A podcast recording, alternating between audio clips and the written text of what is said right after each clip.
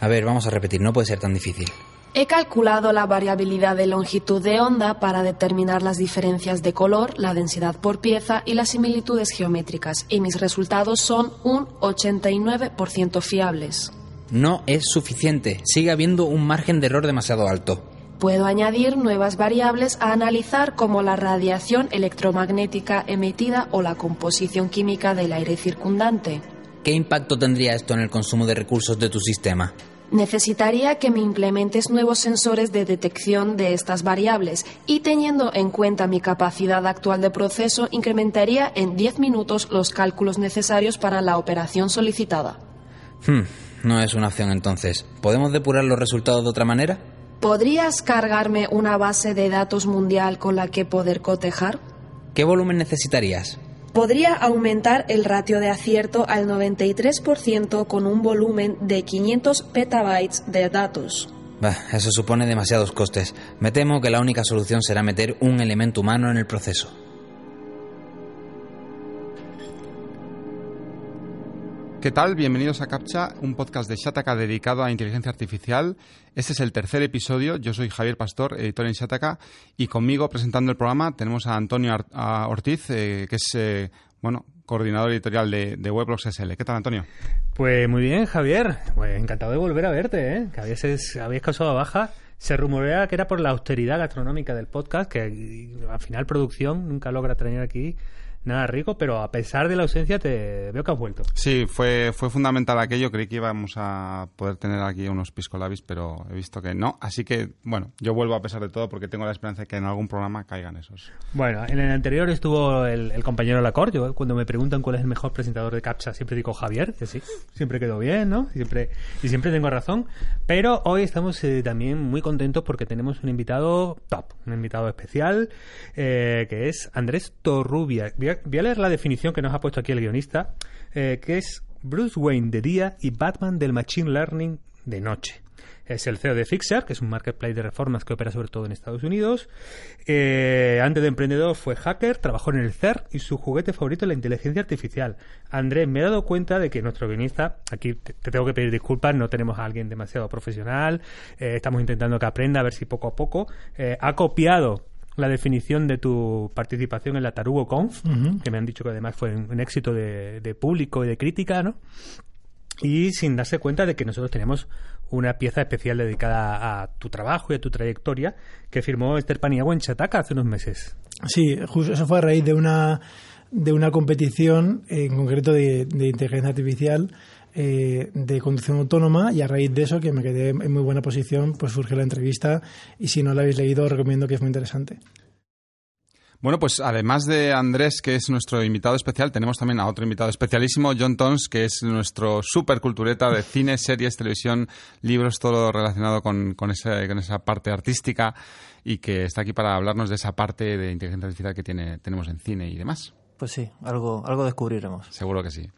Bueno, pues hoy, eh, bueno, eh, sabéis que por la cadencia en que a veces grabamos, eh, grabamos y no soltamos los capítulos hasta un tiempo pasado después, pero ya tenemos el primer feedback, ¿no? Ya tenemos comentarios, ya sabéis que estamos en Evox, en iTunes, estamos en YouTube, también salimos ahí en vídeo.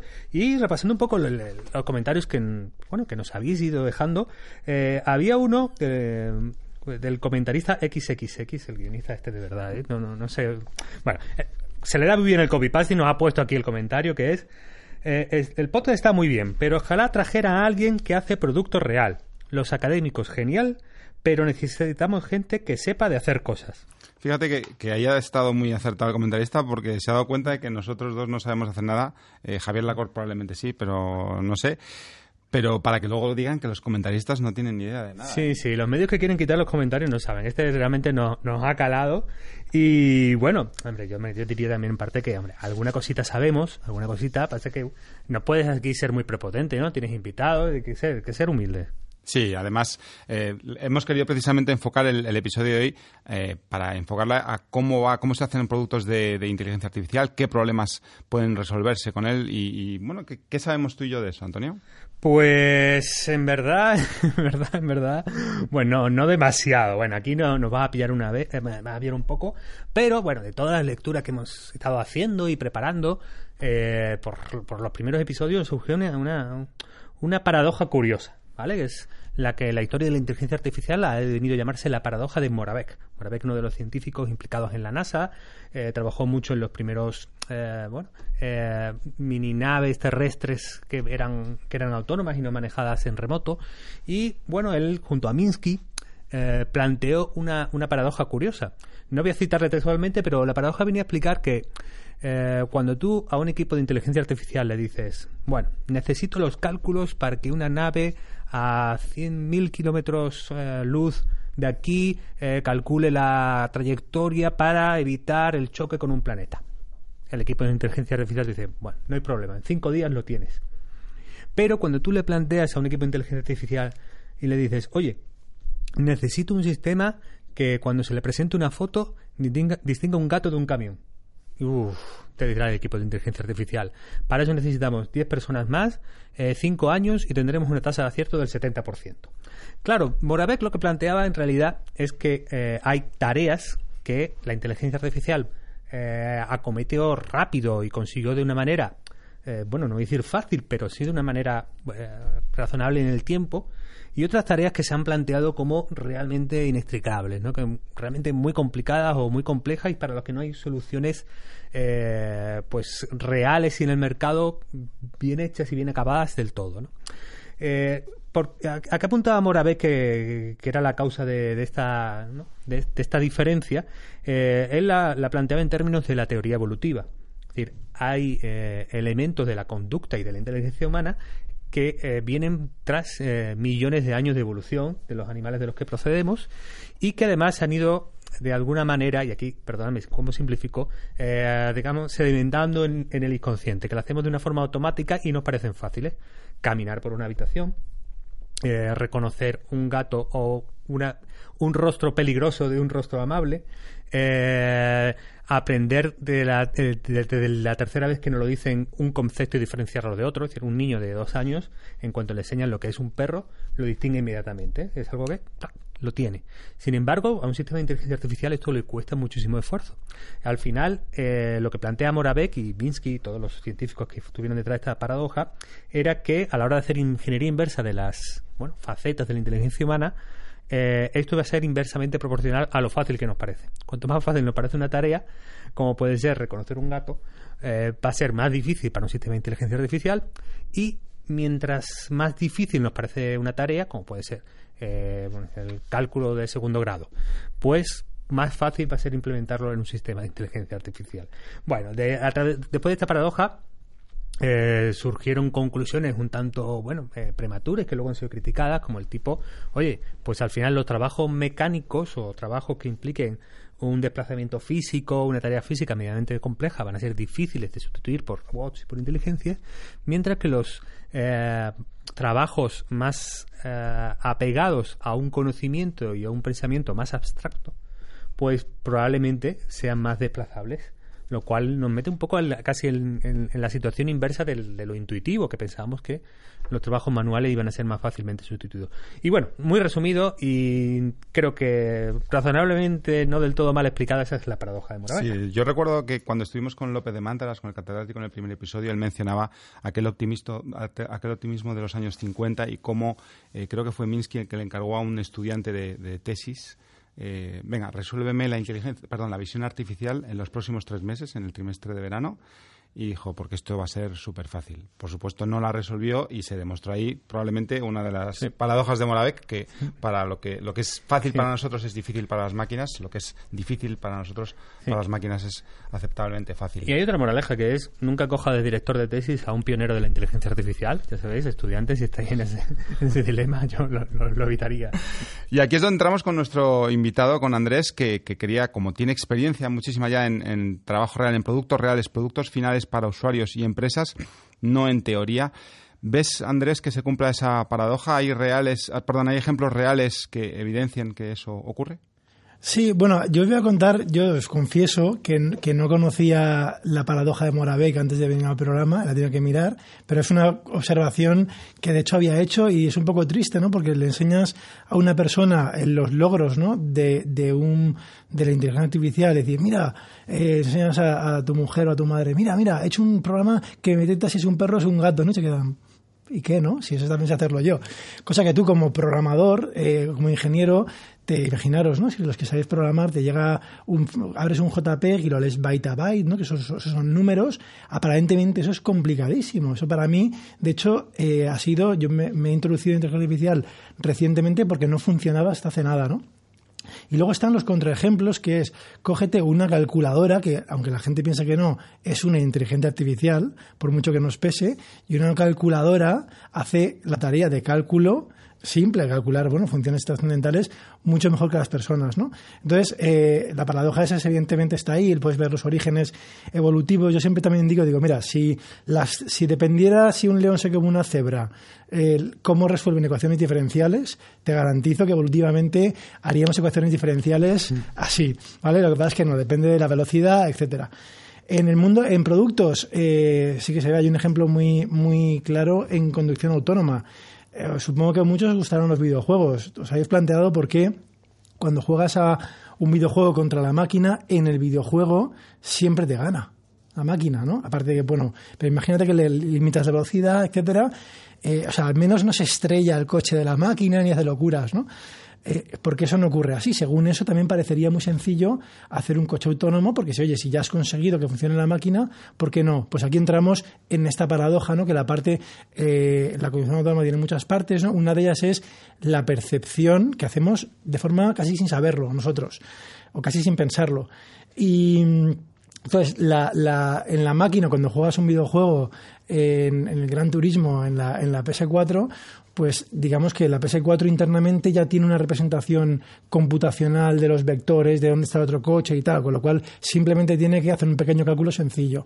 Cosa que en la realidad el coche autónomo tiene un montón de sensores y quizá yo os diría que el 80% de la complejidad en, en, un coche, en un sistema autónomo de conducción, es resolver la percepción. ¿Vale? Y encima porque hay que hacerlo muy rápido, en tiempo real. Nosotros no nos damos cuenta, vemos con dos imágenes, ¿no? con dos cámaras, que son los ojos, puedes hasta ver si, si, te, si no oyes nada, también puedes conducir. El coche autónomo necesita muchísimos más eh, sensores. Y ese tema no está 100% resuelto. Acordaros el caso hace poco de Uber, uh -huh. que atropelló a una persona que cruzaba rápido a pesar de tener sensores. ¿no? Entonces, eh, eso es una, una, evidencia clarísima de la paradoja. Sí, de hecho, bueno, realmente eh, al final no se trata solo de las cosas que sabemos eh, hacer, sino sobre todo de aquellas cosas que evolutivamente hayan sido muy ventajosas, en las que se haya invertido mucho, ¿no? todas las que tengan que ver con los reflejos, la seguridad, eh, los automatismos. Eh, es interesantísimo porque casi nos llega la pregunta ahora de, oye, la inteligencia artificial un poco es bad word, ¿no? es palabra de moda y quien más que menos le está intentando ¿no? Estamos en la época del blockchain que a lo mejor está cayendo un poquito, está subiendo la inteligencia artificial. Bueno, eh, claro, el, el, tema es eh, cómo distinguimos o cómo se puede analizar bien en qué tipo de problemas merece la pena buscar soluciones que vengan desde el campo de la IA. ¿Cómo se puede hacer ese, eh, ese análisis? O si, por el contrario, eh, tú entiendes que la disciplina es, digamos, de propósito general, aunque a veces las soluciones no lo sean, y por lo tanto, pues mira, la IA vale para todo. A ver, la IA es muy transversal. Sabéis que se acuña el nombre por Andrew NG como la nueva electricidad, ¿no? Mm. Eh, y de hecho, pero bueno, el, realmente el motivo por el que estamos aquí en este podcast hoy no es por la IA, porque hace 10 años la IA seguía llamándose igual. Hoy estamos aquí porque ha habido una revolución que se llama Deep Learning, aprendizaje profundo. ¿vale? Eso es por el motivo por el que estamos hoy. Si no, estaríamos como hace 10 años que nada de esto funcionaba. Entonces, eh, ¿y por qué ha ocurrido esto hoy? ¿no? Por dos causas principales. Porque hay más datos que antes etiquetados, para que la IA tiene un montón de disciplinas. Dentro de la IA está lo que se llama el Machine Learning, que es el aprendizaje automático. Esto significa que en lugar de tú programar un sistema inteligente de manera explícita, imaginar si sabéis programar, pues una IA es un if then, if then, un montón de eso, eso es una IA también. Pero bueno, en lugar de explicitar tú todos los casos, lo que le haces es le enseñas ejemplos y eh, se supone que aprende los ejemplos, luego veremos cómo. El, el, deep learning, el aprendizaje profundo, es un subconjunto del, del, del machine learning inspirado en, en, en, sistemas, se supone, cerebral, en neuronas, en capas de neuronas. Entonces, esto funciona hoy porque tenemos capacidad de cálculo que intentan aproximar eh, esta computación que hacen las neuronas, y esto es muy sencillo de programar porque hay un montón de librerías y sobre todo muchos ejemplos. ¿no? Entonces, la primera pregunta, o sea, primero, ¿en qué problemas se pueden aplicar la IA? Entonces, la primera respuesta es, bueno, a los problemas que se han intentado siempre no se podían. Esa es la primera y lo vemos. O sea, acordaros, si os acordáis de la interacción humano-máquina, eh, hemos tenido que sufrir los humanos eh, en adaptarnos a cómo piensan las máquinas. Tenemos un teclado, ¿vale? Que es totalmente ortopédico cómo interaccionamos con un ordenador, con una máquina. Nos adaptamos nosotros a las máquinas. Eh, la promesa de poder hablarle al ordenador está en Star Trek, que hablan con el ordenador cuando no tiene teclado. Eh, y se intentó hacer, acordaros un programa, el, Dragon Dictation, ¿no? Y eso no mm, funcionaba ni para atrás. ¿Vale? ¿Por qué funciona hoy? Porque ya hay más datos y están estas redes. Entonces, lo primero es problemas que no se pueden hacer. Entonces, muchos son de percepción y de, eh, sí, ese es un problema de percepción, eh, traducción de ondas de audio a palabras, es un problema de percepción, problemas de visión artificial, son otros, esos son, esos son muchísimos ejemplos. Con eso se abren eh, infinidad de aplicaciones en empresas. Eso es en Deep Learning. En Machine Learning, pero bueno, ya existía hace un montón de años, en un montón de empresas se pueden aplicar para tareas predictivas. Cualquiera que tenga un e-commerce, pues quiere saber em, la tasa, por ejemplo, si un cliente va a repetir, la probabilidad que tiene un cliente de repetir, y para a lo mejor ofrecerle un descuento. Eh, si te entra en un pago, quieres saber si el riesgo de fraude. Y hay muchos factores. Imaginaros, veis la IP, si la IP te viene de Nigeria a las 6 de la mañana, no sé, hay un montón de factores. Entonces, con eso pues puedes. En definitiva, lo fundamental es tener un problema que tenga una entrada eh, con datos. Si tienes pocos, te funcionará lo más seguro mejor el Machine Learning convencional. Si tienes muchos más datos, el Deep Learning supervisado. ¿Qué es lo que funciona hoy en el 99%? Evidentemente, os hablo a nivel práctico y de, y de productos. En investigación están investigando muchas más cosas. ¿no? Eh, y, una salida que sea pues una predicción o incluso hay salidas más complicadas que son hasta generación, me habéis preguntado por ejemplos, ¿no? Eh, hasta generación de cosas, ¿no? O sea, generación de párrafos, eh, generación de guiones de podcast. Ahí lo dejo. Hombre, yo creo que nuestro guionista... Yo creo lo difícil de, que una máquina sustituya a nuestro guionista es la, la acumulación de errores, imprecisiones y de cosas incompletas que, claro, eso es muy difícil de replicar. No te creas, puede, puede, imitar, puede imitar. de, hecho, yo creo que ahí falla la inteligencia artificial, seguro, porque efectivamente, tanto como se equivoca nuestro guionista, es difícil replicarlo. Sí, sí, sí, absolutamente. Bueno, queríamos eh, seguir con este, con este tema porque tú, Andrés, has hablado mucho en entrevistas y en Twitter de la falta de gente cualificada en el campo de la inteligencia artificial. Eh, ¿Nos puedes contar un poco qué hiciste tú? Porque eres un, casi casi un recién llegado al campo. ¿Cómo, cómo te formaste? ¿Qué, ¿Qué recomiendas a día de hoy como punto de partida? Sí, a ver, yo os voy a contar mi caso, ¿no? Pero primero quiero decir eh, una cosa que, que, es una observación un poco quizá políticamente incorrecta, ¿no? Yo considero eh, hoy en día todo lo que se habla de IA, un poco como en mi época, y esto igual ha cambiado ahora, pero era como el sexo en la adolescencia, ¿no? Se habla mucho, ¿vale? Eh, pocos lo practican y aún menos lo practican bien. ¿vale? Entonces, eh, yo parte del motivo que estoy en, este podcast es para inspirar no al tema este que he hablado ahora, sino para la IA, ¿no? para que más gente se introduzca en la IA. Y efectivamente, yo soy un recién llegado de la IA, como yo soy, yo soy ingeniero de telecomunicación y cuando yo estudié la carrera esto no funcionaba, ¿vale? Entonces, pero de repente un día, como todos vosotros, como usuario, veo que Facebook empieza a etiquetar caras de la gente, veo que puedes hablar a Siri y funciona bastante bien, con tasas de errores ya cercanas al, superiores eh, de acierto superiores al 95, entonces ya como ingeniero eh, me planteo, ostras, me voy a quedar súper obsoleto, eh, no puede ser que no sé cómo funciona. Yo más o menos me cojo cualquier producto y aunque no lo puedo hacer, más o menos sé las piezas. Es como si, mm. es como si a un ingeniero aeronáutico le enseñas un cohete no te lo sabe hacer, pero sabe los fundamentos químicos, la física. Ahora coges a ese ingeniero aeronáutico y le dices que tiene un cohete que va al centro de la galaxia y vuelve, que es una tecnología nueva que desconoce del todo, incluso la ciencia que hay detrás. Pues a mí me pasaba un poco eso. Entonces, eh, yo lo que hice, pues sencillamente me apunté a un curso online de estos de, de conducción autónoma, pero porque me parecía un problema difícil e imposible de resolver sin, sin, sin la inteligencia artificial o el deep learning. Entonces, mm, me apunté a un curso de estos. Estos cursos tienen, al final, la inteligencia artificial, para los que os metáis, tienen una pequeña parte, o una parte de programación, eh, además se utiliza un lenguaje que es muy, muy sencillo, que es el Python. Eh, y luego hay una, hay una pequeña parte de matemáticas que echa también, os digo la verdad, echa mucho para atrás para, para mucha gente, pero es muy sencillo. Es una matemática, yo casi me gusta decir que es matemática callejera. Lo que pasa es que los matemáticos tienen la, la, la maldita costumbre de ponerle a todo nombres difíciles para parece que quieran que nadie se meta, ¿no? Un número complejo, dice, no, tú no vas a entender, es un número complejo. Y todo es así, ¿no? Entonces, bueno, yo hice este, hice este curso y entonces pasa lo de siempre, ¿no? O sea, cuando tú, ese es lo que llaman el momento cuñado, ¿no? Que sabes un poco de algo y te crees que sabes mucho. Entonces yo hice el primer trimestre del, del curso y, y ya pensaba que sabía un montón. Entonces eh, apareció una competición de, de Didi, que es el Uber mm, chino, que era precisamente una competición de, para conducción autónoma eh, que giraba en torno a la percepción de un vehículo autónomo.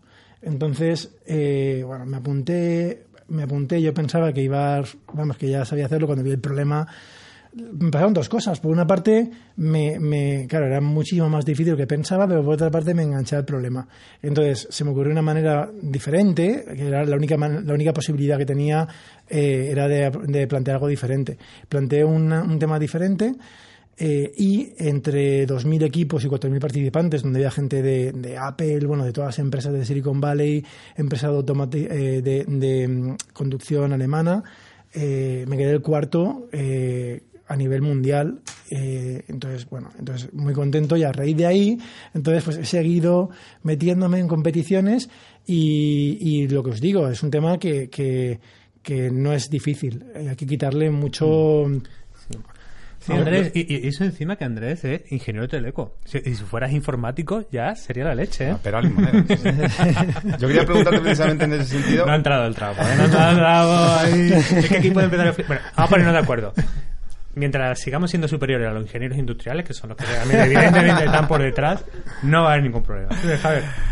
Eh, bueno, yo, ya- por ejemplo, yo personalmente siempre me ha interesado esta disciplina y he, he hecho el amago de apuntarme en algún curso, nunca lo he hecho. eh, y aquí te quería preguntar, para gente como yo indecisa, eh, ¿hay algún tipo de formación básica? ¿Lo puede hacer un chaval de 15 años y no alguien que haya eh, hecho una carrera? ¿Hay niños? ¿Es recomendable quizás introducir a los niños en este campo de alguna forma? es curioso porque en China eh, es curi- eh, había algunos planes y algunos programas de meter eh, inteligencia artificial en los institutos. Han empezado ya, de hecho hay un libro que los podéis bajar.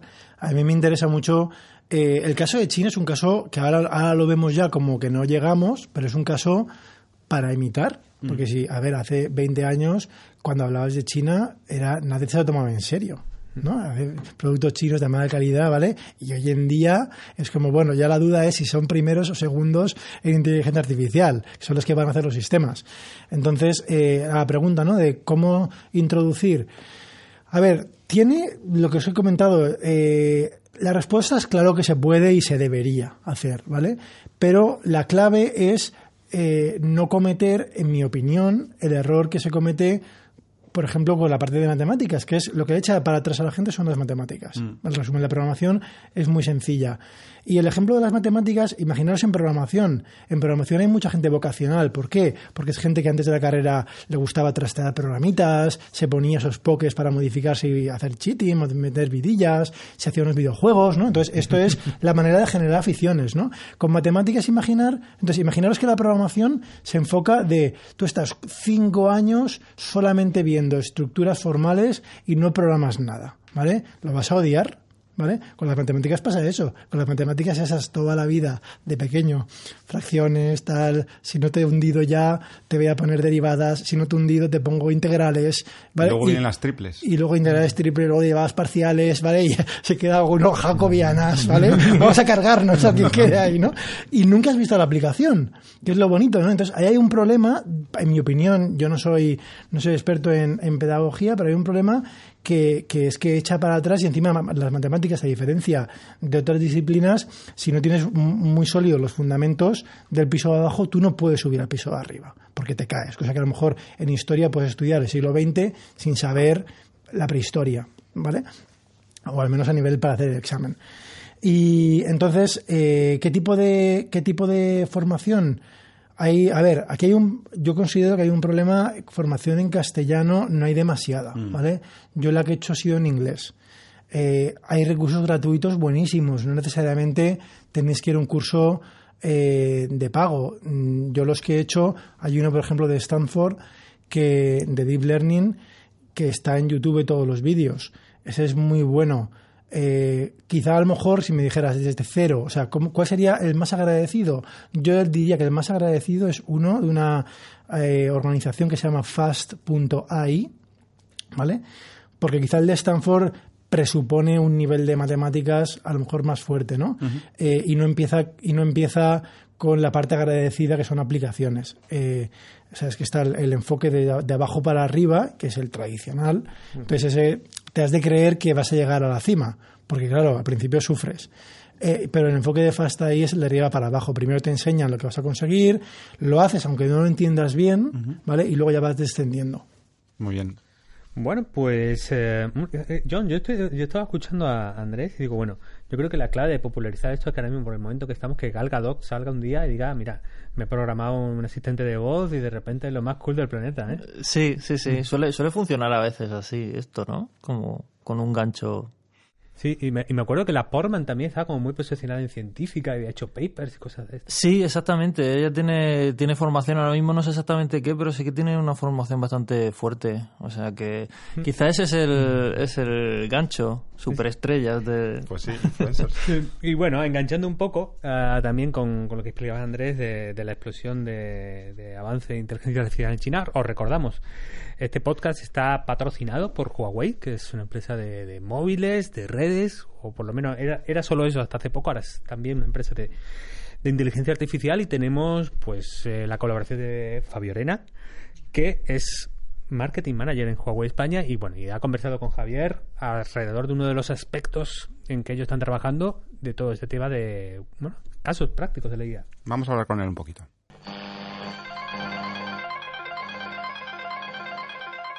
Bueno, pues para hablar de cohetes, de gatos y de fotos, tenemos con nosotros a Fabio Arena, que nos ha acompañado en los anteriores episodios, vuelve a acompañarnos. ¿Qué tal, Fabio? ¿Qué tal? Muchas gracias. Bueno, pues estamos aquí para, para hablar de ese Big Bang de la inteligencia artificial, de cómo, bueno, hubo una fase que fue un poco más, más invierno de la IA, como dicen, en la que se bajó la inversión, de repente ha explotado de nuevo. Eh, ¿Cuánto tiempo lleva Huawei trabajando en, en inteligencia artificial y en qué campos? Bueno, pues nosotros llevamos ya años trabajando en, en los proyectos de inteligencia artificial. Digamos que mm, de una manera un poco más oculta o en segundo plano, porque como tú bien dices, en realidad la inteligencia artificial es que lleva pero muchos años trabajándose en otros sectores y otras compañías lleva muchísimos años, por ejemplo, también aplicándose el tema de la medicina, etcétera, farmacéutica. Eh, nosotros, sobre todo, donde más nos hemos enfocado, obviamente, por, el, por la potencia de nuestra compañía y por nuestro futuro, y hacia donde nos enfocamos, es en el beneficio del, del smartphone. Por supuesto, porque es nuestro core a día de hoy, tanto la fabricación de smartphones como tablets y otros dispositivos. Y, y lo único que hacemos es básicamente mm, ofrecer beneficios a- al usuario. O sea, la inteligencia artificial que incorporamos en el smartphone es para esto y, y ahora os contaré algunas novedades muy, muy interesantes de nuestros últimos smartphones que quizás la gente no es consciente que, que tiene. Pero- Precisamente te quería preguntar por eso, en, en el smartphone, que es donde más estáis apostando por la inteligencia artificial, ¿en qué parte se, se está presente la inteligencia artificial, incluso aquellas que son un poco a priori desconocidas? Bueno, claro, al final, eh, cuando nosotros hablamos de que apostamos por el smartphone, porque es nuestro principal objetivo, es que el smartphone es, a día de hoy, lo más importante que envuelve a una persona. O sea, con esto quiero decir que mm, si yo conozco a una persona o veo a una persona por la calle, esa persona tiene un smartphone. O sea, es imposible pensar que una persona por la calle o una persona que tú conozcas no tiene un smartphone, porque es que el smartphone forma parte de tu vida. Ya no es un accesorio con el que llamas por teléfono. De hecho, lo que menos haces es llamar por teléfono. Entonces, nosotros eh, ahora lo que estamos haciendo es buscar o darle toda la vuelta al beneficio de las funcionalidades que quizás el usuario son las que más está utilizando. ¿Qué es lo que el usuario más está utilizando o lo que más le preocupa? La fotografía. Eh, día a día se suben miles de, de fotos y todo lo que nosotros expresamos en el día a día es una foto. Y parece que si no hay una foto, de ese momento es que no ha existido. Esa es la, la, realidad. Entonces nosotros lo enfocamos todo a, al beneficio de la, de la fotografía, cómo hacer que disparar una foto sea un resultado profesional sin que tengas a lo mejor ni idea de, de, cómo utilizar una, una, cámara de un smartphone. Pero por otro lado también está em, en segundo plano lo que, come, lo que he comentado en ocasiones anteriores o en otros episodios, que es el Machine Learning. El Machine Learning lo que hace es aprender de tus patrones y el dispositivo se mantiene ágil o responde más rápido con el paso del tiempo. Es muy conocido en los dispositivos, en los smartphones, que con el paso del tiempo se ralentizan. ¿Por qué? Porque has instalado más aplicaciones, tienes más fotos, más vídeos, etcétera. Entonces, es una de las cosas que nosotros nos hemos encargado de trabajar con el Machine Learning para evitar que esto suceda en el tiempo. Entonces, nosotros, desde Huawei, con nuestros últimos smartphones, aseguramos por lo menos 18 meses de eh, uso igual de fluido o más que cuando lo, lo compraste. Muy bien. Pues eh, Fabio, una vez más, muchas gracias por acompañarnos. Muchísimas gracias a vosotros. Eh, nos despedimos hasta el próximo episodio. Un saludo. Hasta luego. Y tras esto, Andrés, nos gustaría profundizar en, alguna parte de lo que nos has estado comentando, sobre todo en esta parte de Machine Learning y Deep Learning, que es un poco la parte más sexy. Eh, y es que casi tengo tres o cuatro o cinco preguntas sobre el tema. Una es eh, la diferenciación entre los dos, ¿no? La, ¿no? Como Deep Learning es un subconjunto y qué, matices hay entre ellos.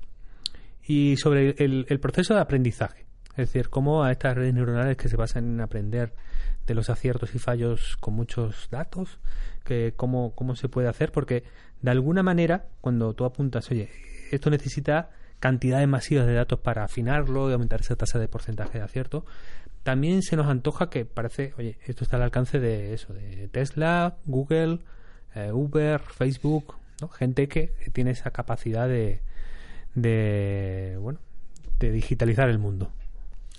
A ver, la primera pregunta, eh, la diferencia entre el Machine Learning, el aprendizaje automático y el Deep Learning, el aprendizaje profundo.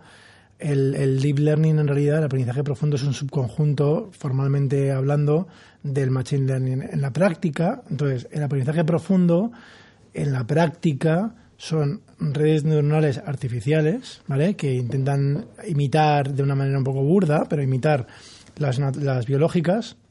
Y se dicen que son profundas, deep, ¿vale? Técnicamente hablando es que tienes pues una capa, lo que se llama una capa oculta en medio, ¿vale? Cuando eso es en plan formal la definición. La, ¿Cuántas suelen haber en las comerciales? ¿no? Las, de imagen, pues muchas tienen. Hay una muy famosa que se llama eh, ResNet, que pues, tiene varias versiones: 34, 50, 100. Hay redes hasta de 1000 capas. A veces llega un punto pues que, que, con menos consigues ya lo que quieres, no necesariamente. Pero hablamos de esa, digamos, de esa magnitud. Eh, eso, y eso es el deep learning. El machine learning en la práctica hay muchísimos tipos de algoritmos.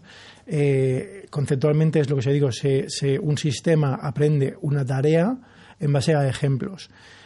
En la práctica, cuando la gente los diferencia, eh, los algoritmos que digamos tradicionales de machine learning, algoritmos de random forest, o algoritmos de clasificación, algoritmos de regresión logística, eh, bueno, todos los algoritmos más convencionales, en la práctica suelen funcionar mm, mejor cuando hay pocos datos. O sea, en la práctica tienes un problema, que tienes pocos datos, que son pocos, ¿no? La siguiente pregunta, pues yo me mojo, ¿vale? Menos de mil datos, ¿vale? Depende mucho, imaginaros una, un Excel, pues, mm, que eso, pero que son datos, ¿no? Son filas, hablamos de filas, son los datos.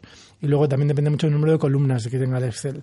Pero bueno, así, en plan en plan un poco salvaje, menos de mil, ya deep learning va a ser, quizá no es imposible, pero es más difícil.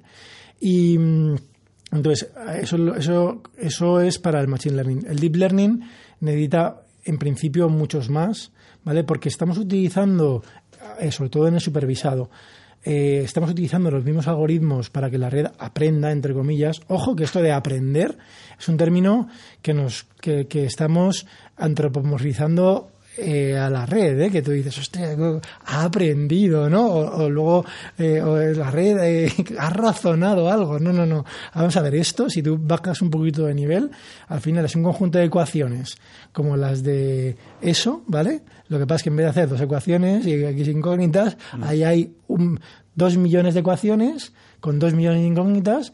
Tú no lo vas a hacer a mano y aprender significa que el error de resolver el sistema de ecuaciones cada vez ha de ser más pequeño. Eso es aprender. ¿vale? Es una manera muy rápida de llamar a aprender. Entonces, em, la, la, segunda pregunta, ¿cuál era? Bueno, sí, sí, sí digamos, eh, eh, al necesitar esta gran cantidad de datos, digamos, se crea una barrera de entrada de forma que, Google y Facebook, eh, Microsoft, es decir, los grandes totems de la de las grandes corporaciones tecnológicas del mundo son los únicos que, bueno, y sus homónimos chinos, ¿no? De su Tencent, etcétera, son los únicos capaces de disponer de todo eso y por lo tanto en inteligencia artificial ni los pequeños, ni las startups, ni el avance de la academia va a poder competir con estos gigantes. Pues yo te, yo te voy a decir varias cosas, ¿no? Una, y es un fenómeno curioso que no sé si se ha estudiado mucho, que es muchos de los avances eh, recientes en la inteligencia artificial eh, han sido eh, cuando hemos impuesto restricciones que estos gigantes no tienen. ¿vale? Que es, vamos a intentar acelerar el entrenamiento de una red o hacerla más robusta. A lo mejor Google eh, lo que hace es, pues mete 10.000 máquinas más, pero unos investigadores con recursos más modestos se inventan una técnica que se llama, pongo un ejemplo de una dropout, ¿vale? Que es una técnica súper súper sencilla, que es que tienes, imaginaros, ¿eh? tienes neuronas y tú al azar te cargas la mitad, en plan salvaje, ¿vale? Eh, y entonces, o sea, como que intentas, es como que tú estás estudiando algo y te, están dando golpes todo el tiempo, ¿no? te cuesta más aprender, ¿vale? Pero cuando aprendas y ya te quitan los golpes, sabes mucho más, ¿vale? Volvemos a hacer la aclaración de que no eres un pedagogo, no, no, tienes alumnos a tu disposición ahora mismo, ¿no? Bueno. Eh, pero bueno, este es un ejemplo, ¿no? Otro ejemplo es otra, eh, antiguamente lo que llaman en la red neuronal, modelan una cosa que se llama la función de activación, ¿no? Y, ponen ahí los matemáticos la función sigmoide, ¿no? Que es una función o la tangente hiperbólica. Y dices, ostras, que pinta una tangente hiperbólica, hay una red neuronal, ¿no? Y dices, que tiene que ver la trigonometría y tal. En realidad nada, es una función que va de menos uno a uno. Ya está. Entonces, una de las grandes innovaciones de los últimos años es cambiar esa función, que encima suena un poco mal, ¿no?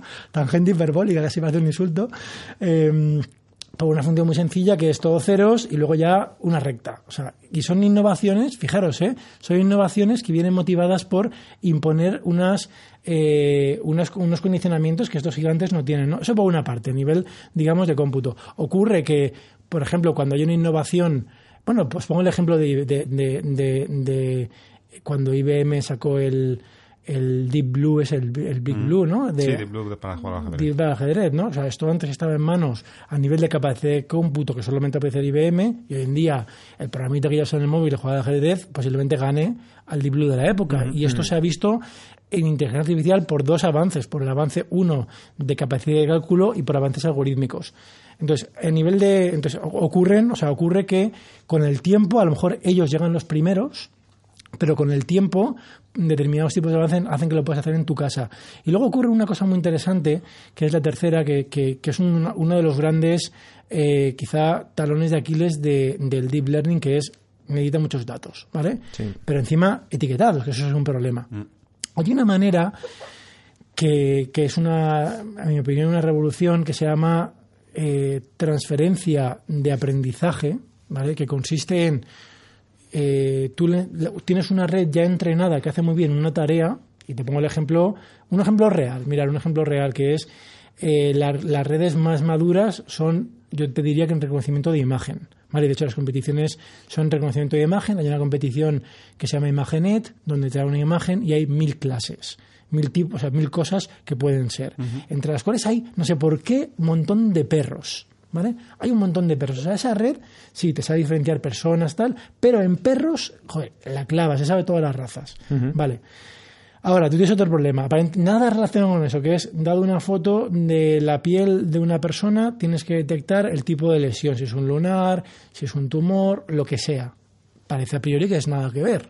No pasa con la otra. Claro, esta red de imágenes tiene millones de imágenes etiquetadas. En imagen médica, por ejemplo, es muy hay muchas imágenes en los hospitales, pero etiquetadas hay menos, porque es muy costoso. Han de ser médicos que las etiqueten. Un artículo, eh, creo que fue de, de, la gente de Stanford, que lo que hicieron fue transferencia de aprendizaje. Se cogieron la red esta que os digo, la de los perros, ¿vale? y las redes eh, exhiben una, una característica que generan, digamos, un aprendizaje jerárquico. ¿Vale? Y eso está inspirado, se cree en cómo se organiza la información en el cerebro donde las primeras capas de la red ven como cosas de poca, digamos, información semántica o en imagen, o sea, distinguen colores, rayitas, capas más intermedias a lo mejor ya formas más complicadas, circulitos, demás, y ya las últimas es como, oye, dos círculos, na- nariz, no sé qué, cara, eso es un- una, una cara de una persona. Entonces, el- esta transferencia de aprendizaje consiste en coger una red que has entrenado con un montón de datos, digamos que congelas las partes primeras de la red y como que reentrenas la, la final. Y en este caso tuvieron un éxito increíble eh, de coger esta red que era muy buena en clasificar un montón de cosas, pero especialmente en perros y gatos, y la reentrenaron con muchísimos menos datos para detectar eh, lesiones en piel. Un- y como ejemplo de, de ese tipo de mm, técnicas para minimizar los datos, hay y la investigación está ahí. Sí, de hecho, bueno, escuchándote, Andrés, me estaba dando cuenta de que. Hombre, me he dado cuenta de dos cosas. Uno de tangente hiperbólica. Me parece un pedazo de nombre para el bar que montemos cuando la inteligencia artificial nos sustituya, ¿eh? ¿A dónde vamos? Tangente hiperbólica. Me parece perfecto. Y luego, bueno. Y las eh, copas todas con, números mate- con nombres matemáticos. Sí, sí, claro, claro. 3, 14, 16, tal, ¿no? Bueno, no, los que me ve- ayer- el otro día hay un meme muy gracioso de salían como bailes matemáticos, ¿no? Y entonces era eh, igual a X y sale así, como una raya, ¿no? ¿Eh? Igual a 1 partido por X. y sale así. Este trabajo de la matemática sexy Se no va a llevar tiempo, un ¿eh? bar, un bar, pero hasta con una- un baile de Fortnite Para que luego eh, digan que la con, con matemática no tiene ecuaciones. eso aquel. El Fortnite será ahí el caballo de Troya. Perfecto. Bueno, pues eh, John, te tenemos ahí con ganas de hablar, con ganas de entrar, porque, claro, de todo este tema de los creadores de inteligencia artificial y los creadores de robots y tal, también están en el cine, igual que se habla, ¿no? Siempre que se habla de una inteligencia o de un robot, está su creador ahí en la película, en la serie. ¿Cómo son estos científicos locos? ¿Cómo son los eh, Andrés Torrubio de la ficción? Bueno, eh, co- com- como, como ya hemos hablado en otras ocasiones, a veces los hay como mucho para, para subrayar el tema de los eh, de los creadores de inteligencias artificiales, pues se potencia como el drama. Entonces, pues se hace pues o que estén locos o que el experimento salga mal o lo que sea. Pero es porque resulta muy atractiva la idea del- de, de la creación que se revela contra su creador. Yo creo que, que dejando de lado la, la- la sección de inteligencias artificiales que se crean a sí mismas, tipo Skynet, y que no necesitan la intervención humana para nada, porque ya se bastan ellas solas para arrasar con la, con la especie, eh, hay a, lo mejor un poco dos, dos tipos de creadores un- opuestos. Por una parte están los los artistas que son pues por ejemplo eh, JF Sebastian el creador de los replicantes en Blade Runner que además tiene como un tipo de, de ser artista muy analógico con marionetas con muñecos y tal identificando eso con lo que luego serían lo- los replicantes o un caso más reciente es el de, de Nathan eh, interpretado por Oscar Isaac en, en Ex Machina la- una película reciente sobre inteligencia artificial eh, muy buena y donde eres el típico creador, pues un genio excéntrico y demás. Y también hay una película española reciente, eh, Eva, de Quique Mayo, que, que también es este tipo de creador eh, artista. Y luego están las corporaciones, que crean, que crean inteligencias artificiales para sus propios intereses. Y de estas también hay unas cuantas. Está, pues, por ejemplo, eh, la corporación que crea Robocop para sustituir a los, a los policías.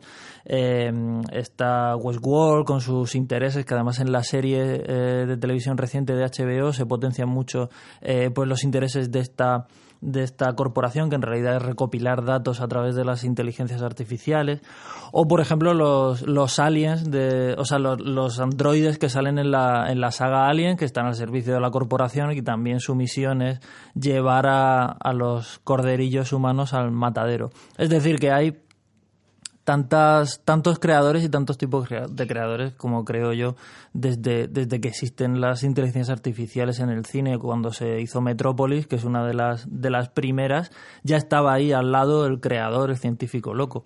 O sea que, que es un tema pues inabarcable. De hecho, en el corrillo que teníamos antes de, de preparar el podcast, ha salido un... No sé si he entendido bien, es decir, eh, ha, salido la, ha salido la idea de que, claro, el cine español aquí no, no está apostando fuerte, ¿no? Y que eh, se podría reciclar el personaje de José Luis Moreno en Torrente como eh, arquetipo del eh, ingeniero español dedicado a la inteligencia artificial y tal. ¿Tú cómo, lo ves, André? ¿Con quién te, te identificas más? ¿Solís Moreno? ¿Algún otro personaje? Eh, joder, una pregunta complicada, ¿eh?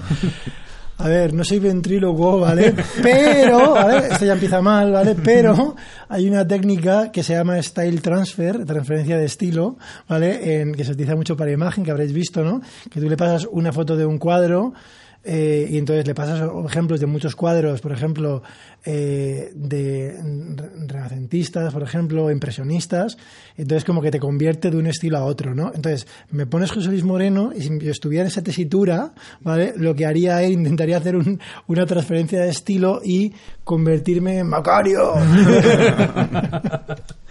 bueno, eh, John, ahí hay mucho arrepentido, es decir, eh, eh, porque claro, parte de lo que pasa un poco con, con, con la inteligencia artificial y la robótica es eh, se utiliza mucho para la, la metáfora de, ¿no? de abrir la caja de Pandora, ¿no?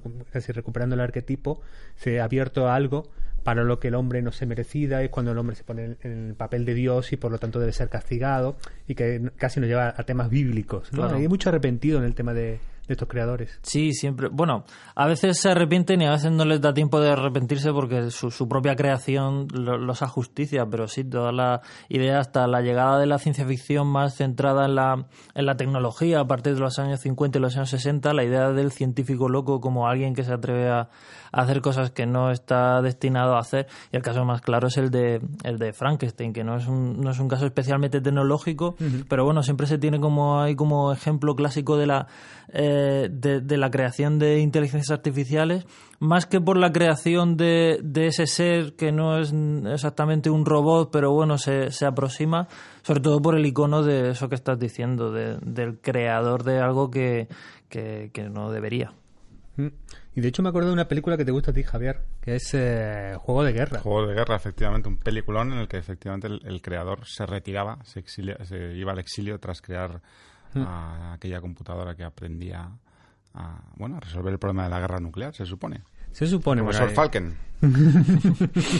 hay que volver a verla, hay que volver a verla. De hecho, la, la Tarugo Conference, la, la conferencia que participa Andrés, que organiza David Bonilla, la, la ponía en la película y me acordaba mucho de Javi porque sé que te gusta mucho, porque pues, precisamente estaba este caso de bueno del, del creador un poco arrepentido de la inteligencia artificial y cómo, digamos, eh, luego pues es que no sé si contarlo porque hay un poco de spoiler, ¿no? Yo creo que la gente lo verá, ¿no? Un poco. bueno, dejamos con que es una película recomendable, ¿no, Javier? Sí, señor, sí, señor. Andrés, no queríamos desaprovechar este tiempo contigo para, para hablar un poquito de dos cositas eh, más. Eh, uno, eh, ya hemos tratado en, en CAPTCHA el tema de la ética y la inteligencia artificial. ¿Hay formas eh, en ese ámbito de evitar que una inteligencia artificial no tenga sesgos? ¿Somos tan, nuestra inteligencia artificial es tan mala como nosotros a la hora de juzgar? Bueno, la inteligencia artificial, para empezar, no juzga, como digo yo, computa, ¿vale? Calcula, ¿vale? Es una diferencia que, que no es trivial. Me hace gracia lo del sesgo, ¿vale? Que la palabra en castellano, a mí sesgo me suena mal, ¿no? O sea, está sesgado. Ya no sé, a lo mejor dices, ostras, es malo seguro, ¿no? Estar sesgado. En inglés es bias, ¿no? Y digo esto porque si a poco que os metáis en cualquier librería de inteligencia artificial, las neuronas utilizan, hay una, hay una variable, que es lo que subes o bajas todos los, toda la, la activación, que se llama vías, ¿no? Entonces me preguntas eso y yo siempre pongo, estoy hablando con el programa que pon- pone use vías, ¿no? O sea, es, utiliza sesgo y yo siempre pongo que sí, ¿vale? Porque funciona mejor con el vías, ¿no? Con el sesgo, porque claro, no es el sesgo del que hablamos, ¿no? Entonces, el sesgo del que hablamos eh, es estadística, ¿vale? Entonces, aquí el tema es esta red, las redes Voy a poner un caso muy sencillo, además que está, digamos, desvinculado de cualquier tipo de juicio, ¿no? que es un tema de libro de, de sesgo. Tú haces un sistema para predecir fraude, ¿vale? Eh, y lo vas a entrenar. Eh, y vas a medir el sistema para que te mida la precisión, ¿vale? Las veces que acierta, ¿vale? Si acierta o no acierta cuando le entra una transacción nueva, ¿no? ¿Es fraudulenta o no? Entonces, ¿qué pasa? Que cuando uno lo entrena, eh, imaginaros que el ratio habitual es el 1% solamente de fraude. Entonces tú lo entrenas con, eh, transacciones que son buenas y le dices es buena, es buena, es buena, la de fraude es mala, ¿vale? Entonces, ¿qué ocurre? Que el sistema se queda tan ancho, predice que nunca, nunca, nunca hay fraude y tiene un 99% de acierto. ¿Vale? Solamente ha fallado la que había fraude, que es la que te interesaba, ¿no? Entonces es un tema puramente estadístico, claro, esos temas se puede resolver de muchas maneras, ¿no? Hay ejemplos mm, que son han sido muy sonados hace poco eh, o hace unos años cuando Google sacó de los primeros sistemas donde te reconocía, te etiquetaba en las fotos cosas, pues salieron a unas personas de, de, raza negra que se hicieron un selfie y entonces los etiquetó como gorilas, ¿vale? ¿Por qué? ¿Vale? No es que el sistema fuera racista ni se estuviera riendo de ellos, es que el sistema lo habían entrenado con muy pocos casos de personas de raza negra y más casos a lo mejor de gorilas, ¿vale? El sistema a nivel estadístico, puramente estadístico, ve el color negro y tal, y a lo mejor veía que se parecía más o había más probabilidad de acierto hacia ese lado, ¿no? Entonces es un problema abierto y es a veces muy difícil de detectar. Entonces la manera de detectarlo es eh, teniendo mucho cuidado y además buscándolo. Esto es un problema que sigue abierto ahora mismo. Imaginaros, el propio Google, que tiene eh, posiblemente mayor cantidad de datos del mundo que nadie, tiene abierto una, una competición en la web de competiciones más popular, que por cierto compré Google, que se llama Kaggle, que se llama de, clasificación inclusiva de imágenes, ¿no? Y es que los sistemas de deep learning tradicionales se les ha entrenado con imágenes, pero sobre todo con imágenes que se han hecho en Europa y en Norteamérica, y ahí hay un sesgo ya, ¿vale?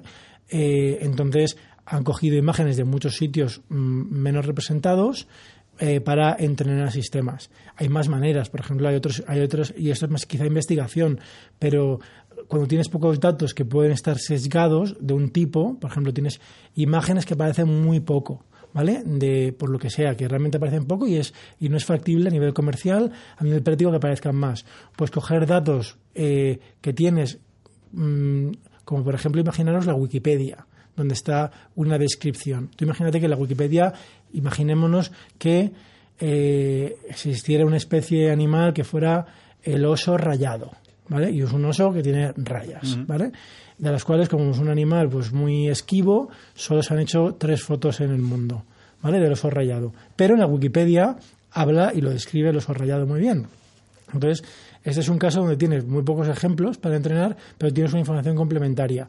Pues aquí hay maneras, esto aquí eso está dando investigación, pero hay maneras de combinar estas dos informaciones y es un poco, conceptualmente es muy fuerte, ¿eh? es que la red va a aprender y va a juntar información textual, que, nos parece texto, pero a nivel interno de la red lo va a convertir en unos vectores semánticos y va a poder utilizar la información semántica para identificar un objeto, hasta el punto que esto se utiliza para un tema en investigación abierto que es eh, aprendizaje sin ejemplos, o sea, hasta el punto que conceptualmente puedes entrenar una red que ha visto imágenes y le has pasado definiciones de cosas, le pasas, nunca ha visto, imaginaros, la definición del oso rayado, nunca, nunca ha visto una imagen de eso, pero ha visto la definición. Pues como una persona diría, oye, sé que no es ningún oso de los que he visto, en la Wikipedia leí que existe el concepto de oso rayado, en esta foto sé lo que son las rayas porque lo extrapolo de otras cosas, luego esto es un oso rayado.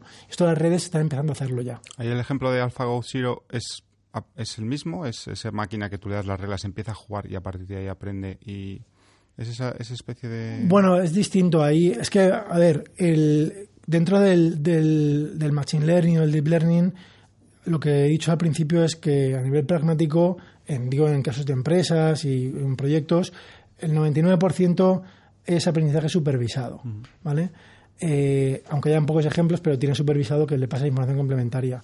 En, en, el, en el AlphaGo la diferencia es que, se llama eh, aprendizaje por refuerzo, Reformer Learning, que es otra historia. hay, mm, internamente tiene muchos componentes. Hay uno que es usa Deep Learning, que es para bueno, mm, para digamos para atribuir eh, la ventaja de un movimiento cuya consecuencia se verá en el futuro. Entonces, no es exactamente lo mismo.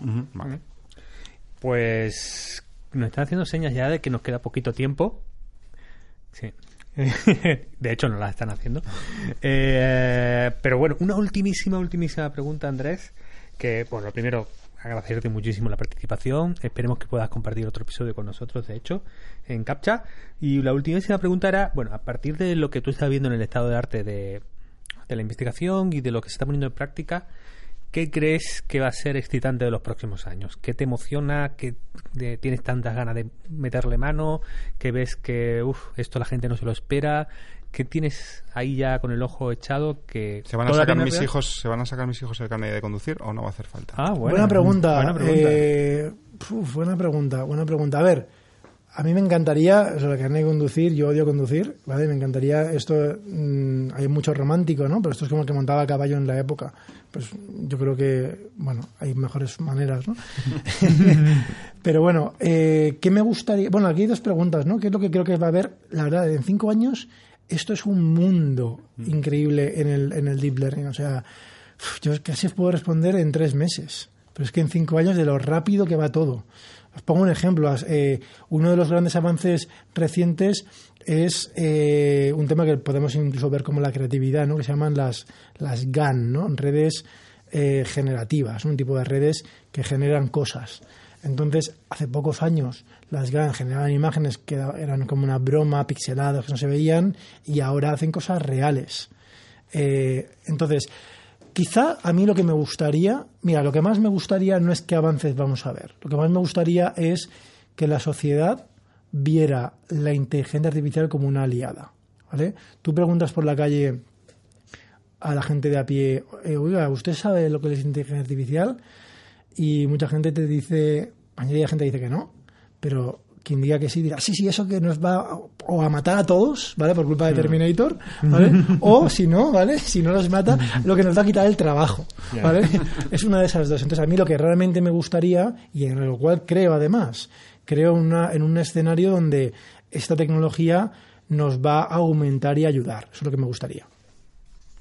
Pues perfecto final, ¿no? Perfecto bien, final aquí al, a Captcha, episodio 3. Ya sabéis que, bueno, eh, os vamos a dejar con la parte de ficción. Yo me despido de, de John, de Javier, por supuesto de, de, de Andrés.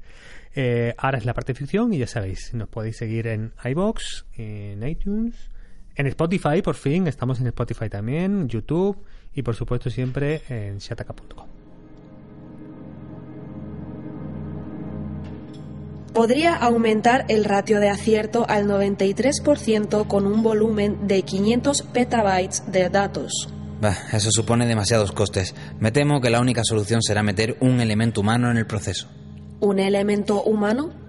Sí, no podemos gastar más millones de dólares para la parte menos cualificada del proceso. Ahora no nos podemos permitir invertir todo ese dinero para separar peras de manzanas con eficiencia. Total, no creo que a los robots os importe que se escape alguna manzana en vuestra papilla, ¿no?